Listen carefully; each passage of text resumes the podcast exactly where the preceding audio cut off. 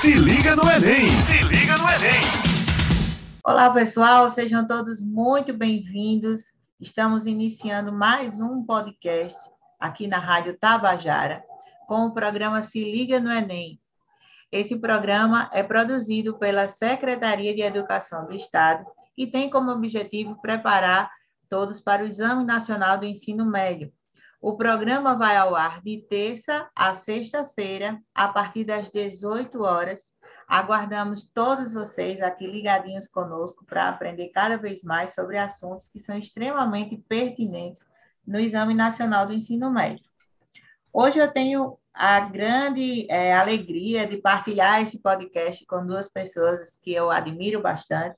Né? Nós temos aqui uma conhecida de vocês, que é a nossa coordenadora Isabelle Dutra, né, vai conversar um pouco conosco hoje sobre transtornos alimentares.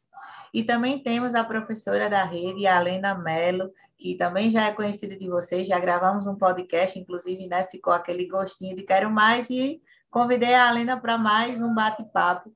E ela vai falar um pouco sobre os rótulos alimentares, os cuidados que nós temos que ter na hora de fazermos uma dieta, né?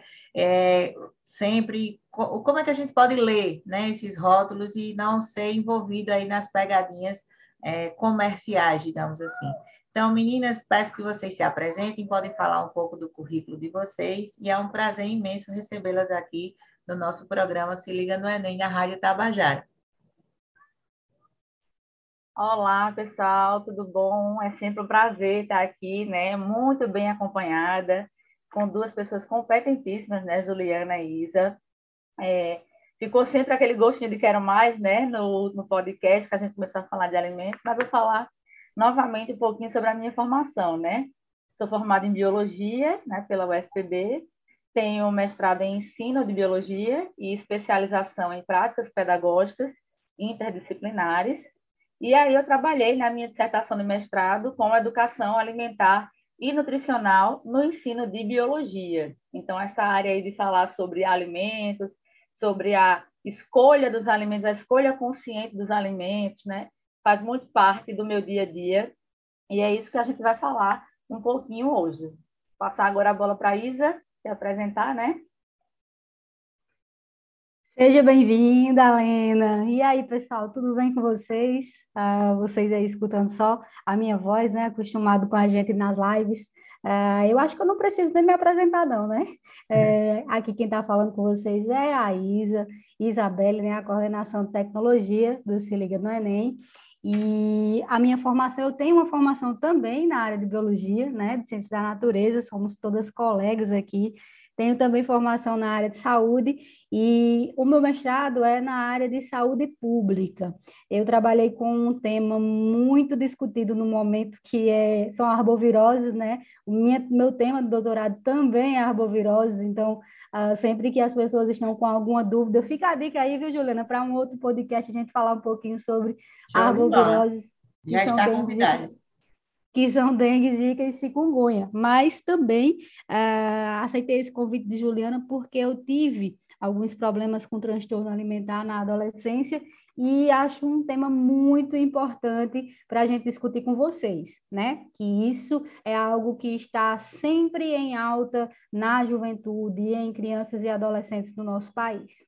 E a gente pode começar. Eu vou deixar a Lena falar mais do que eu, porque a visita tem sempre prioridade, né, gente? Aproveitando, ah. esse, aproveitando esse momento para agradecer, né, Ju, a presença de Alena aqui, que foi nossa colega também na TV Paraíba Educa, e mandar um abraço para a galera da terceira gerência regional de educação, que é a minha aqui em Campina Grande, que está todo mundo fazendo inveja a vocês, curtindo o maior São João do mundo. Ah, Eita, tá fazendo inveja mesmo, hein?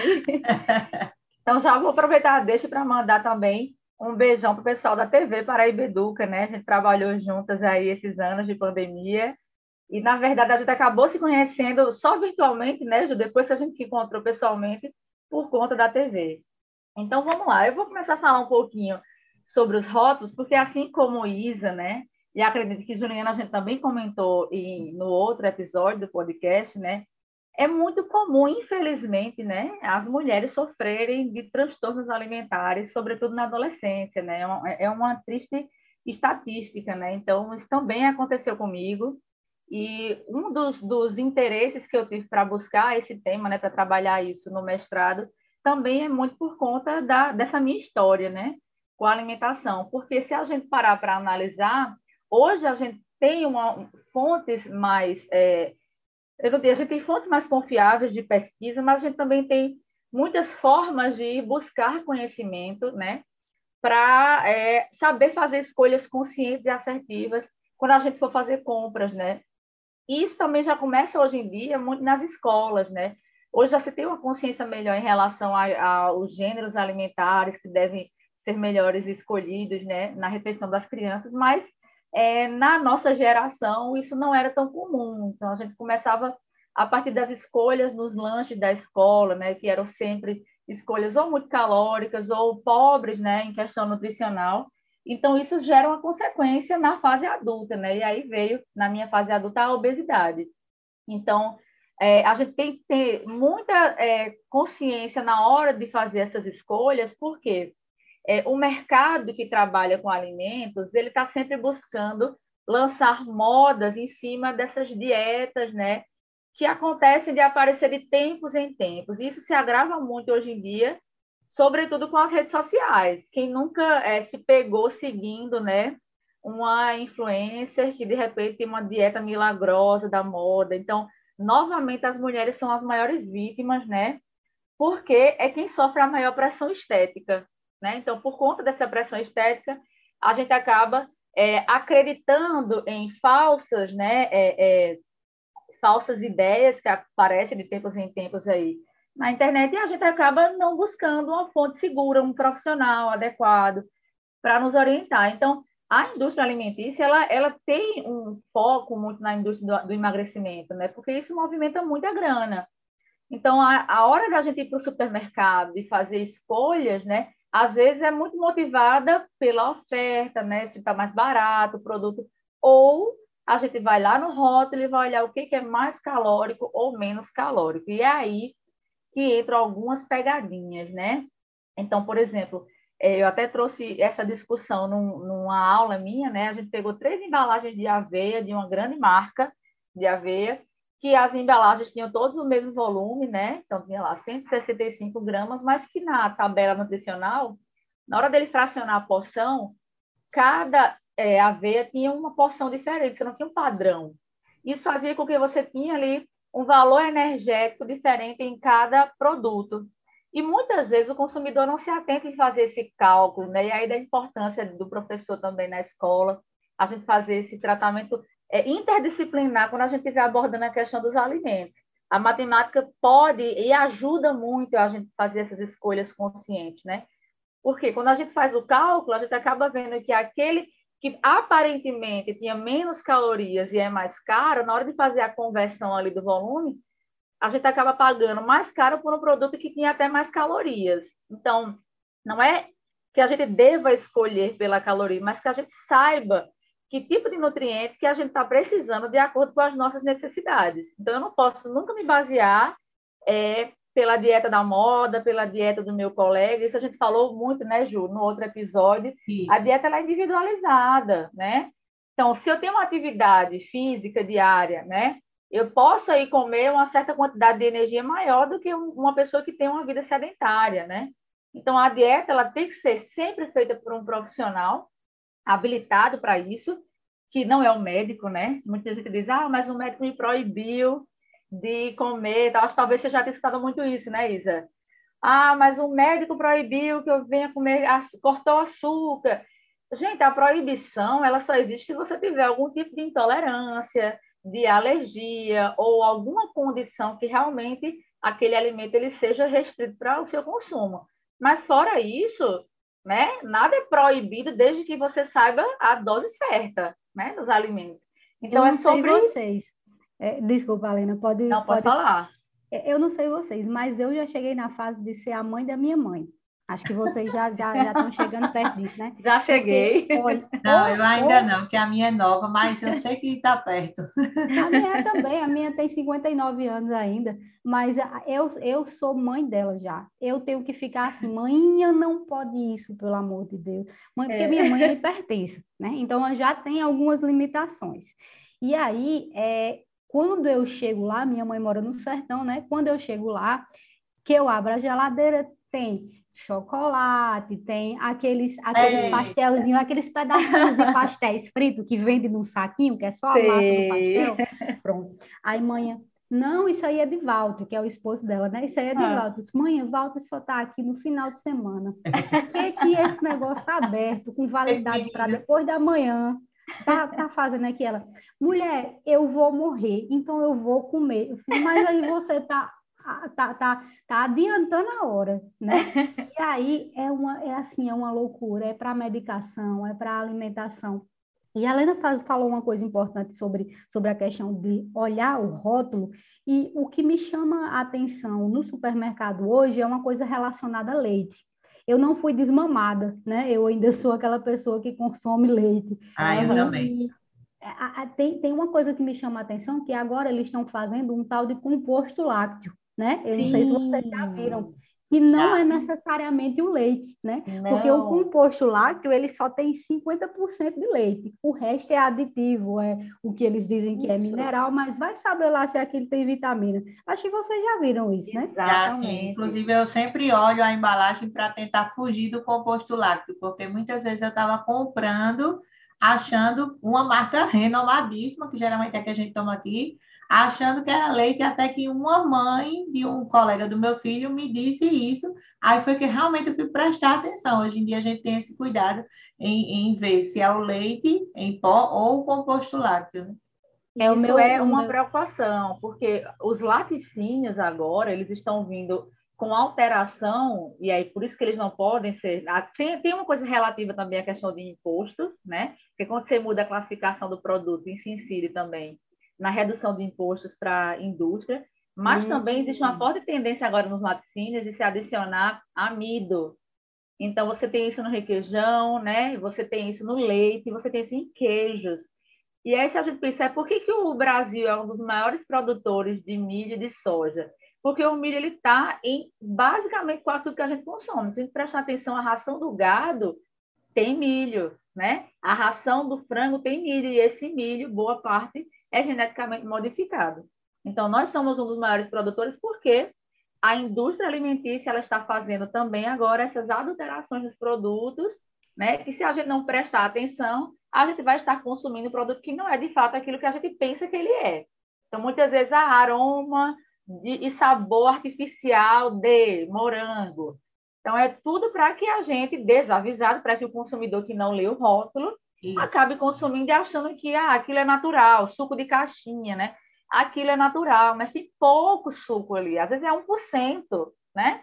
Então, é por isso que a gente tem que trabalhar a leitura dos rótulos. É, é, é, importante que a gente tome essa autonomia, né? tome essa rédea da saúde da gente. Porque se a gente for ficar confiando né, na boa fé da indústria alimentícia, muitas vezes a gente acaba é, comprando gato por lebre e pagando mais caro para isso, né? Gastando muito mais dinheiro.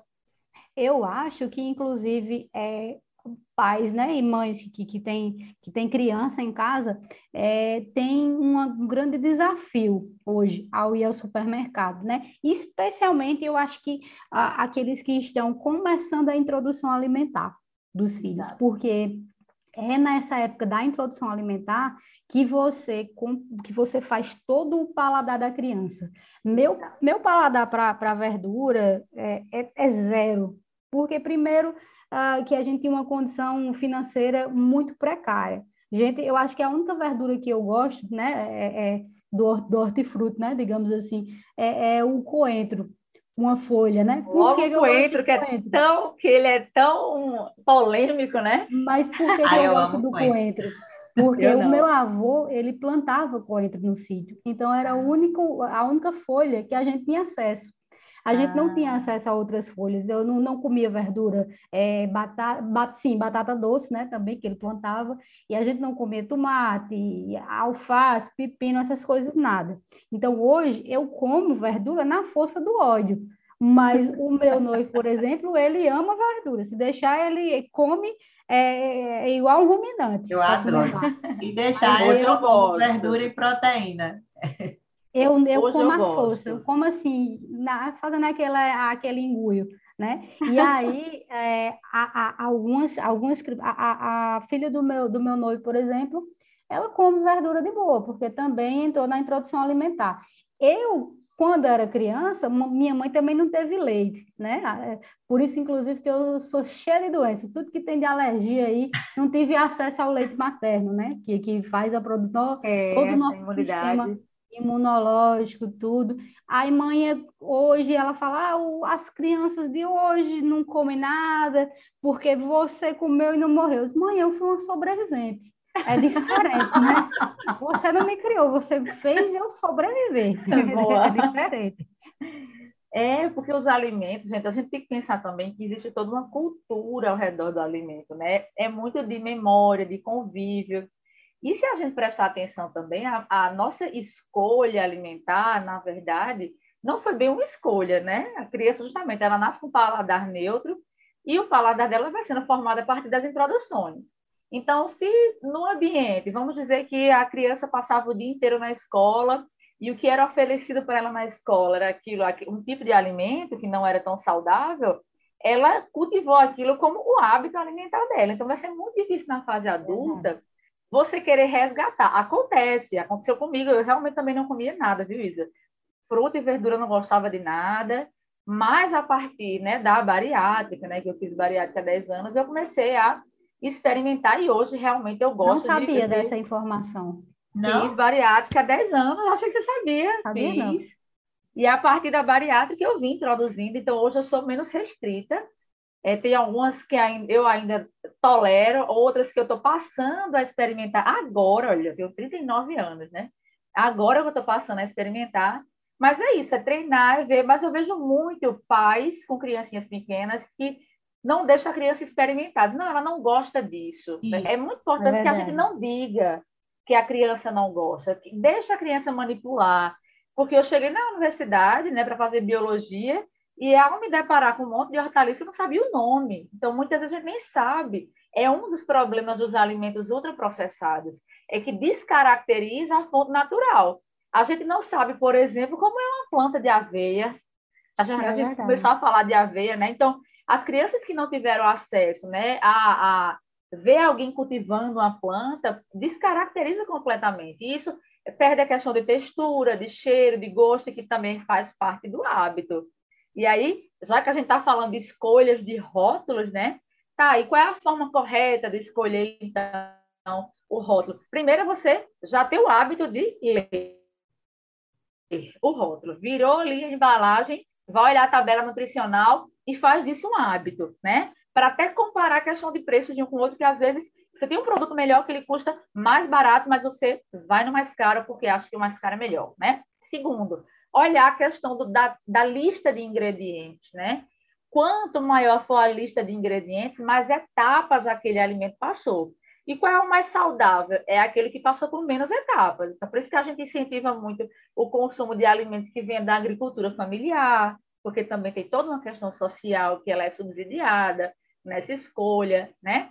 Então, olhar essa, essa lista é muito importante. Quanto menor a lista de ingredientes, mais próximo do saudável aquele alimento está. E entender que também a lista é colocada não é de forma aleatória, né? Ela é em ordem decrescente. Aquele nutriente que tem maior quantidade ali no rótulo vai estar logo no topo. Então, você vai ter lá, se tem carboidrato logo no topo, é ele que vai ter em maior quantidade. Então, se tem proteína lá no topo, é ela que vai ter em maior quantidade. Então, qual é o seu objetivo? Né? Na verdade, não é buscar somente pela caloria. Qual é o seu objetivo e qual foi a orientação que o nutricionista, vou ressaltar bem isso, que o nutricionista, e não a vizinha, não a internet, não a influenciadora, indicou para você, né? Se a gente fica só na dieta, a gente entra aí nessa, nesse perigoso caminho dos transtornos alimentares que volta e meia passa a crescer, né? Se liga no Enem! Se liga no Enem! Seu microfone, Juliana. Sim, é. Acabei de, quando acabei de ver, muito obrigada. É muito bem colocado, né, Alina? A, a, é, tudo, todo esse bate-papo até aqui, né? Eu queria só fazer uma pequena pausa para a gente dar um alô aqui para os nossos ouvintes, né? Dizer que nós estamos aqui na Rádio Tabajara com o programa Se Liga no Enem Paraíba, uma iniciativa da Secretaria de Estado de Educação, da Ciência e Tecnologia para apoiar a preparação para o Exame Nacional do Ensino Médio na Paraíba.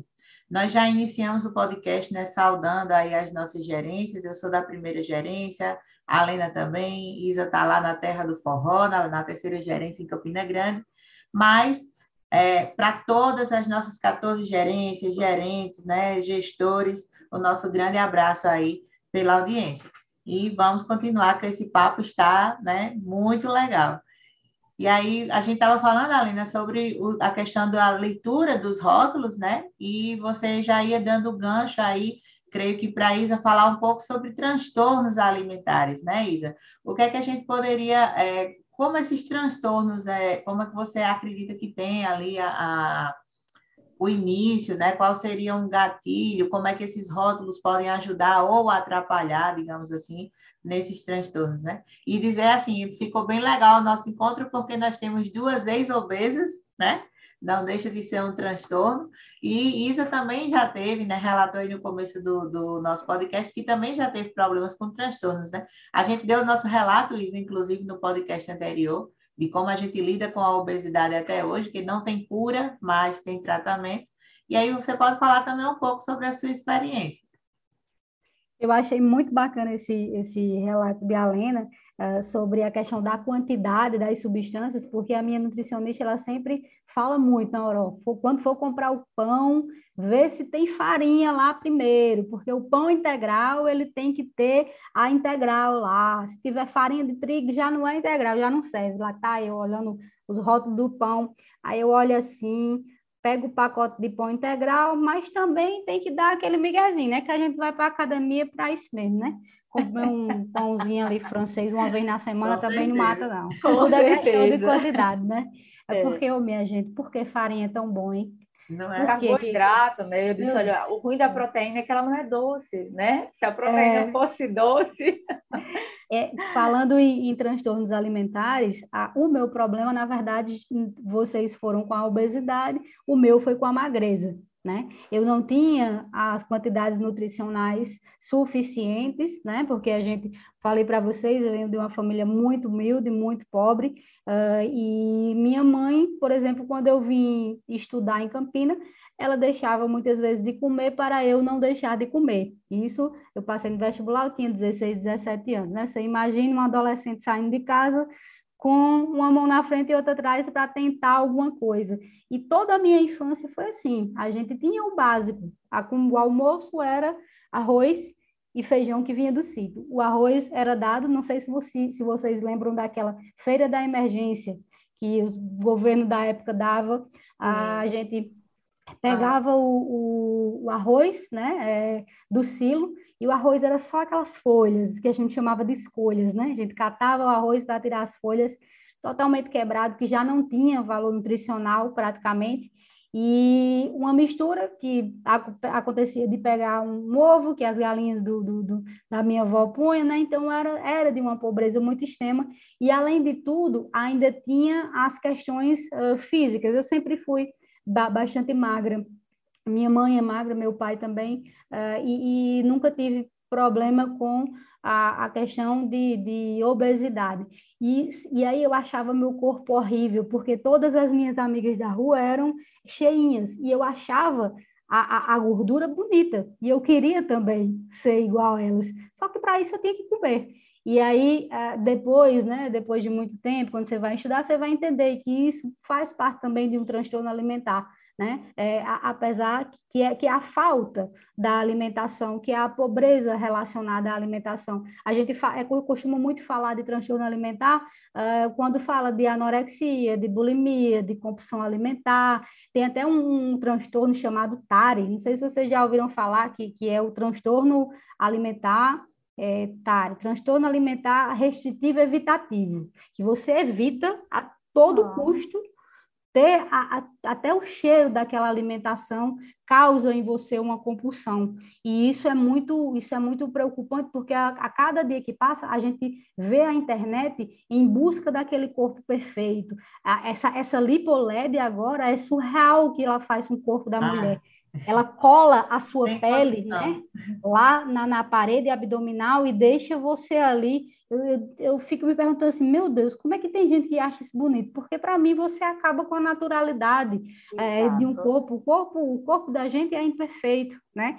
E aí, quando eu tinha 17 anos, passei pela primeira decepção amorosa, né?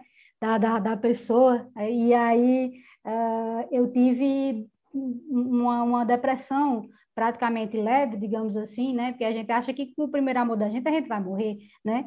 E aí eu cheguei a, eu cheguei a pesar, eu, eu tenho 1,60m, sou baixinha, Hoje eu peso 62 quilos, 63 quilos, é o meu maior, maior peso. Normalmente eu mantenho entre os 60. É, eu cheguei a pesar 41 quilos, né? 1,60m. E não queria comer nada. Eu já comia pouco, Uh, depois, quando é, manhã começou a arrumar uns empregos e tudo mais, começou a trabalhar mais, ela é costureira, né? E, e, começou a focar nisso. A gente começou a melhorar um pouquinho, mas mesmo assim eu não me alimentava bem, porque além de ter o paladar muito ruim, ainda passei assim um ano de vida naquele, naquela, naquela saúde mental de sofrência, né? Então, quando você, quando eu vejo um adolescente é, com algum tipo de transtorno alimentar, seja ele anorexia, bulimia, Uh, e aí, os queridos estudantes podem, inclusive, dar uma pesquisada nesses temas, porque a gente não tem tempo para discutir cada um deles. Mas eu acho que os mais comuns na adolescência chega a ser a anorexia e a bulimia. Né? A anorexia é a restrição total do alimento, em que você evita comer, e a bulimia, que você tem aquele prazer momentâneo de comer, comer, comer, comer, e depois provocar algum tipo de vômito para é, expelir. Né? É, e a própria compulsão, né, Isa, também é muito comum, é. que vai a longo prazo gerar obesidade, porque aí muita gente se conforta com a comida. Está estressado, come. Está feliz, come. Né? Tá triste, come. Então, é, busca na comida esse conforto, esse lado afetivo aí que causa compulsão em várias pessoas também. Então, realmente, assim, a questão da compulsão alimentar, da anorexia e bulimia, são temas que os alunos precisam realmente buscar um pouco mais de informação, que são muito importantes. Sobretudo porque na adolescência, é, eles têm essas questões, né? A adolescência é uma fase de muitas mudanças, né? Então, todas essas questões já trazem uma carga emocional que muitas vezes são justamente o gatilho para essas compulsões, além da busca, né? Por um corpo ideal que se vê nas redes sociais, que às vezes a gente nem sabe quanto custou, né? Para que aquela influenciadora tivesse aquele corpo, né? A gente não sabe o que, que se passa por trás daqueles 15 segundos ali daquele vídeo, né? Então, isso já é um gatilho para os adolescentes. Então, por isso que nessa fase é muito importante que os adolescentes busquem ler sobre isso, se informar e compreender, né? Que a gente não pode querer buscar o corpo igual o do outro, né? A gente tem que conservar as nossas diferenças, porque é isso que faz com que nós sejamos especiais, né? Já imaginou todo mundo igual? Né? Um exército aí? É verdade. E o direito à, à alimentação é algo que também está atrelado a isso. Né? Porque às vezes as pessoas são obrigadas a se expor a alimentos pobres, né, nutricionalmente, como essas, essa, esses ultraprocessados, né? Que agora a gente vê que um, um trabalhador não tem mais condições de comprar um quilo de carne, e aí se vai dentro dos ultraprocessados, como salsicha, linguiça, e acaba prejudicando ainda mais sua saúde, porque isso é sal puro. Né? E de, de, dentro da, da, proposta curricular do ensino médio, né, da, do Estado da Paraíba, fala sobre os direitos à, à, alimentação. E a gente precisa parabenizar a Lena por ter participado da construção desse documento. A gente espera que ele seja muito bem utilizado dentro da rede. Com certeza.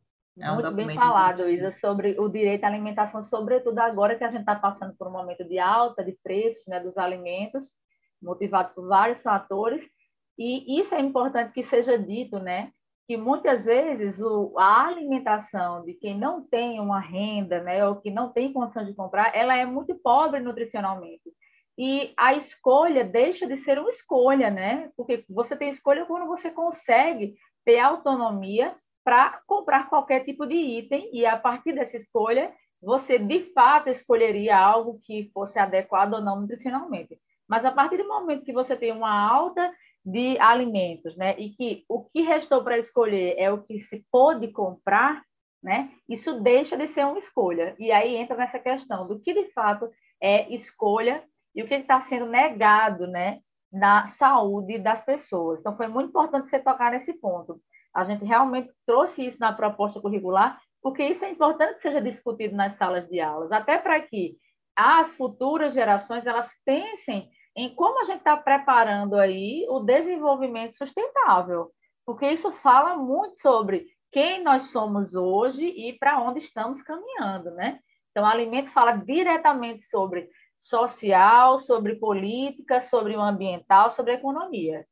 É verdade. E a gente não vai ter nunca uma distribuição, um direito à alimentação igualitário, se a gente não priorizar a agricultura familiar, se a gente não fizer uma distribuição de, de terras, né, com a nossa sonhada reforma agrária, a gente não vai ter isso se a gente não pensar no social, né? A gente precisa pensar globalmente e agir localmente, né? A gente precisa distribuir renda para a nossa população. E para você ver como esse tema é rico, né? A gente começa falando de rótulos e vai é. e chega falando no direito à alimentação. Muito Quando bom, dá, dá conta, já está acabando e a gente doida para conversar mais. Isso, é um eixo, é um eixo que é por isso que eu achei tão interessante. Assim, eu trabalhei na minha dissertação, eu leciono para a EJA, né, Educação de Jovens e Adultos, já quero mandar um beijo meus alunos aí que estão ouvindo, né? E a ideia era justamente trabalhar todo o currículo voltado nesse eixo da alimentação. E veja como a gente perpassou aí por tantas histórias de vidas, né? E por questões que são tão emergentes que a gente discuta sempre, né? Para que a gente não caia também nesse discurso que muitas vezes é, é, é perigoso e compra muita gente, né? De dizer, ah, não, mas é preciso que se pague caro em algum produto, porque tem muita gente trabalhando naquela indústria, porque existe o investimento do proprietário daquela grande terra, e, na verdade, isso é um discurso para muitas vezes é, abafar essa questão que a gente fala de trazer quem menos tem condição para ter acesso aos alimentos. Então, a gente precisa ter essa consciência. E uma das formas da gente incentivar isso, bem lembrado novamente, é consumir do produtor local, né? Então, a gente tem o PENAI, né, que é o, o programa que faz as compras da merenda escolar, por exemplo, que hoje trabalha dessa forma, né, de comprar esses produtos é, do, do produtor local. Então, quanto mais perto a gente tem do consumidor, a gente incentiva essas famílias a produzirem, né? A gente está dando a rentabilidade para esse pequeno produtor e a gente também está trazendo alimentos mais orgânicos para a mesa dos nossos estudantes.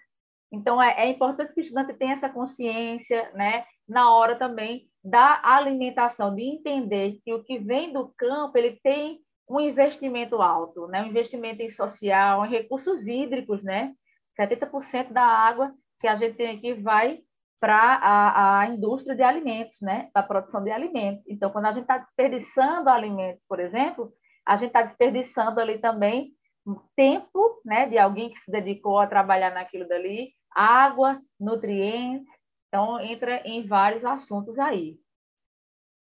É verdade. É. E, e acho que Juliana também pode dar uma contribuiçãozinha, né, nesse, nesse, sobre esse tema de, de que a gente está discutindo agora, porque ela tem bastante experiência, né, nessa área também.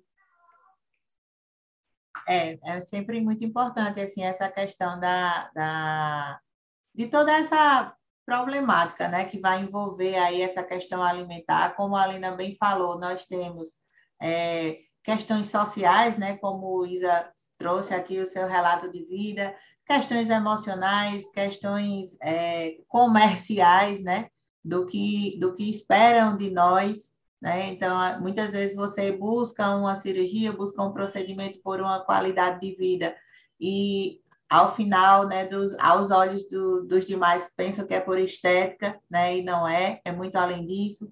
ou, né, como Isa falou, essa questão aí de, de querer sempre ser mais cheinha, porque era muito magrinha. Então, como a imagem, ela está sempre nos rodeando, né? Esses fantasmas aí, essa cobrança, principalmente em cima do corpo e do belo feminino, é, realmente são muito é, peculiares, né? São muito delicadas. É infeliz. E, a, e a medicina, e a medicina, desculpa, Juliana, evoluiu muito para isso né?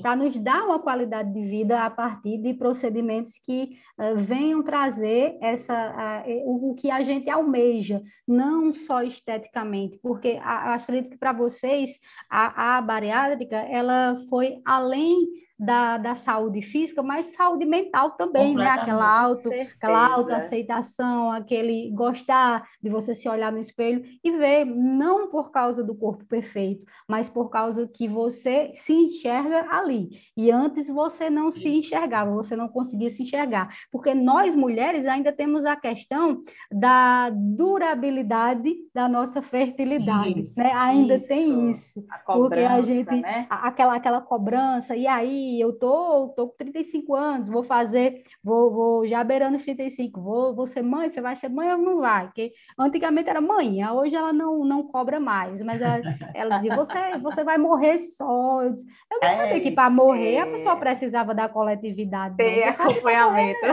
Eu prefiro que morra só mesmo, pode me deixar, que não tem problema nenhum, não. Mas aí hoje eu já, eu já pensei assim, eu, eu sabia que a minha vontade de ser mãe ou não estava mais relacionada à questões familiares, né? Hoje eu já, já vejo que sim, eu quero. E já liberamos aí, estamos à disposição do tempo. Olha, né? muitas expectativas, gente... né? Que depositam é. nas mulheres, né? São é verdade. expectativas. A pressão realmente é complicada. Hoje, e a gente sabe que a alimentação ela influencia nisso também.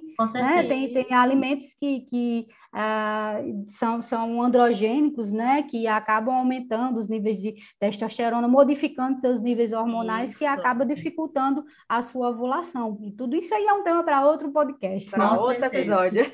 É, hoje mesmo aconteceu, né, para a gente encerrar, um, um, fato bem interessante comigo, porque desde que eu fiz a bariátrica, todo mundo comenta, ah, tá muito magrinha, você tá linda e coisa e tal. Relaciona a beleza, infelizmente, à questão estética, né? E eu nunca pensei nisso na hora de fazer a bariátrica. Eu penso enquanto eu consigo pedalar hoje, conhecer novos lugares, acompanhar os, o meu filho, das brincadeiras que eu posso fazer, do, da, do tempo de qualidade que hoje eu tenho com minha família. E realmente eu nunca me toquei na questão estética. Até que hoje, pela primeira vez, eu acho que depois desse primeiro ano, eu fui comprar literalmente uma roupa para mim. Geralmente eu mando reformar e tal, para não estar tá com tanto gasto. E eu vestia 56 e eu saí provando roupa, provando roupa, provando, parei numa 38. Olha aí, tá vendo? Então, assim, hoje realmente foi a única vez em mais de um ano que eu me liguei para estéticas. Caramba, eu estou vestindo um 38 para quem vestiu um 56. E que realmente não é estética, né? Não é mesmo. É, é, é um produto, né? Na verdade, é uma consequência, é uma consequência da qualidade sim. de vida que você buscou, não é o foco. É Exatamente. E aí, infelizmente, o nosso tempo está acabando, o papo está tão bom que eu acho que se ah, fosse é. três horas de podcast, né, a gente tiraria de letra.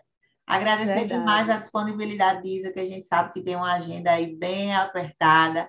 A Lena também tem várias funções, né? São, todas são super e multiprofissionais. Agradecer demais a disponibilidade de vocês. E se vocês quiserem, nos minutos finais, se despedir para eu fazer o fechamento, fiquem à vontade. Eu quero agradecer o convite, né? A gente sempre encontra um tempinho para falar sobre o que importa, né? E parabenizar você pela mediação, pelos temas escolhidos, que estão muito bons, e convidar todo mundo para seguir a gente no, no Spotify. Nossos podcasts agora estão no Spotify também, então não deixem de, de seguir o canal lá do Se Liga no Enem uh, ah, para acompanhar, porque no Spotify você não precisa ter conta para acessar, e você pode ouvir de qualquer lugar. Bem lembrado. Alena? Eu quero agradecer também, gente. É sempre muito bom esse bate-papo, né? Parabenizar realmente essa mediação, agradecer esse bate-bola da gente aí, Isa. A gente tinha pano para manga aí para diversos episódios. É sempre bom estar aqui conversando com vocês e mandar um beijo para todo mundo, agradecer o pessoal da gerência regional, o pessoal da secretaria e da TV Paraíba Edu, e um beijo para as duas escolas que eu trabalho, José Batista de Melo e Boto de Menezes. Beijo, meu povo. E vocês que estão nos ouvindo, claro, né? Um beijo para vocês, agradecer essa audiência. Muito obrigada, meninas, pela participação. Bem lembrado, sigam-nos no Spotify, certo? A gente tem aí os links nos grupos e nas salas. E esse foi o programa Se Liga no Enem, na Rádio Tabajara. O programa vai ao ar de terça a sexta-feira, a partir das 18 horas. Fiquem ligados e aguardamos vocês no próximo podcast. Se liga no Enem! Se liga no Enem!